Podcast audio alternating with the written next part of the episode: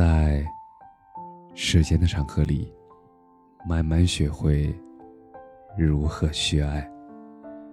大家晚上好，我是深夜治愈师泽师，每晚一文伴你入眠。恭喜那些不发朋友圈的人。前段时间看到一条热搜，说刘亦菲九年没有更新朋友圈了。他坦言，女明星也并非方方面面都完美到无可挑剔。她在生活中也和普通人一样，她也会有犯迷糊或者心情起伏的时候。她不发朋友圈，并不是因为自己的意志力超强，而是开启了一种防沉迷模式。她想让自己回归平和、不受外界干扰的状态。她说。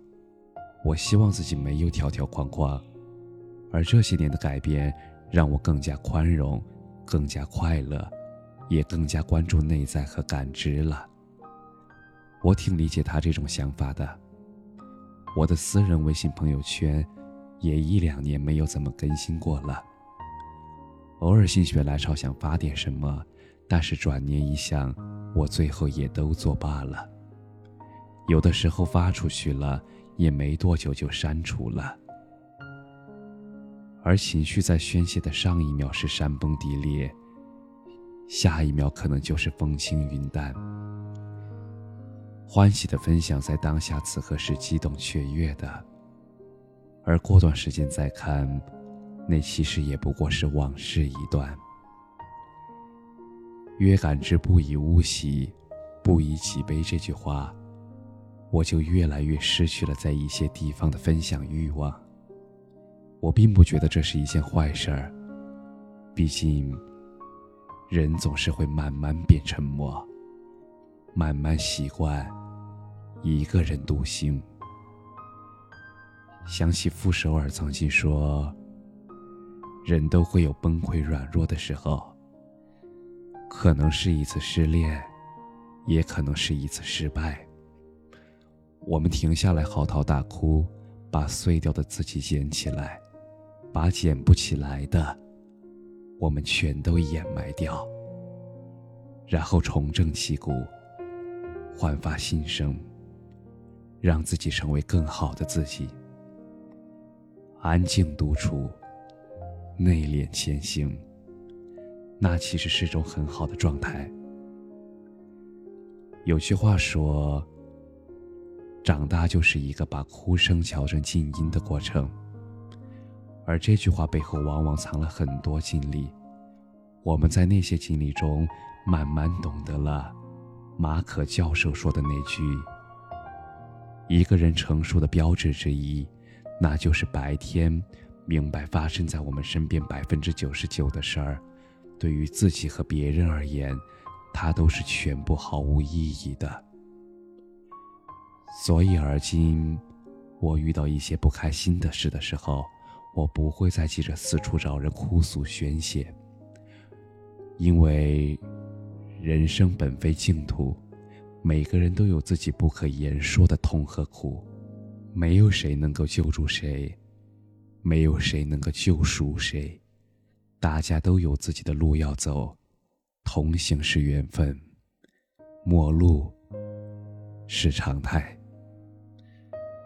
浮尘烟雨，悲苦或蜜，那全凭心酿。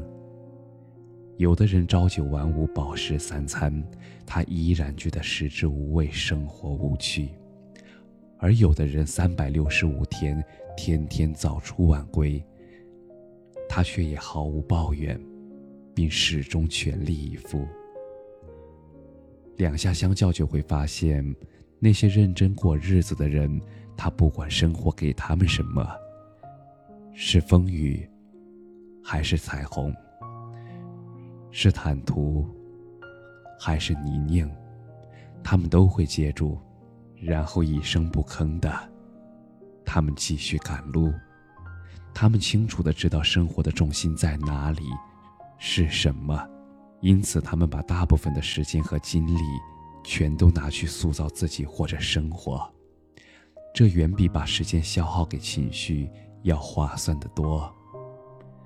很多不再热衷于更新朋友圈的人，他们其实都只是选择了相对更舒服的那种状态。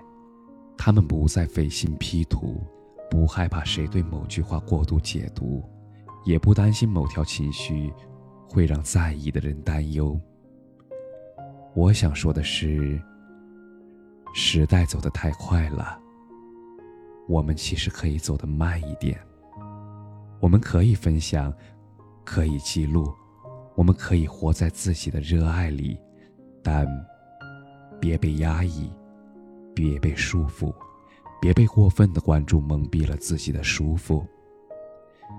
毕竟，爱和感动是发生在生活里的，而不是在朋友圈里的。鲁迅先生说。人的悲欢并不相通，我只觉得他们喧闹。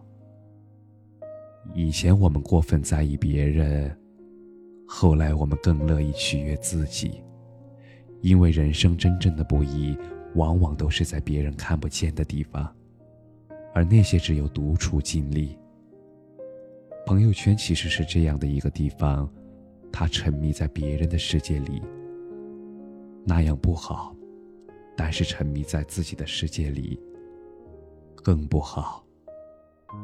我突然想起我的一个女性朋友，以前隔三差五的就在我们的小群里，在她的朋友圈里嚷嚷着要减肥，夜跑要拍照，跳绳要打卡，吃一顿减脂餐就希望第二天醒来她自己掉个十斤。可是她从来没有一次真的瘦下去过三斤。或者说，他的坚持都没有撑过三天。但是前段时间后偶然的想起他，好像最近他都很沉默，我不知道他在忙什么。点开他的朋友圈，也只有一条：三天可见。而正好到他家附近出差，约着一起吃饭，我惊呼他瘦了好多。他说这段时间每天都在坚持去锻炼，他自己做饭自己吃。我说没看你发朋友圈呀，他说我怕一条朋友圈破功了。是啊，也许就像蔡康永说的，我们要恭喜那些不发朋友圈的人，把大部分心力去应对真实的生活，要恭喜他们。他们找到了生活的重心。人生如逆旅，我们都必须要穿过一些风雨，必须要跨过泥泞和荆棘，然后在一个人的日子里，我们去寻找到我们自己的渡口和归舟。愿你过得好，不只是在朋友圈里。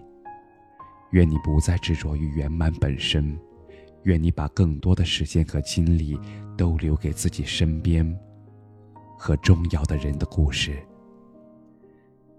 愿我们清醒、沉稳，不是鲜活，在真实的世界里，丰盈且热烈的生活着。感谢你的收听。晚安。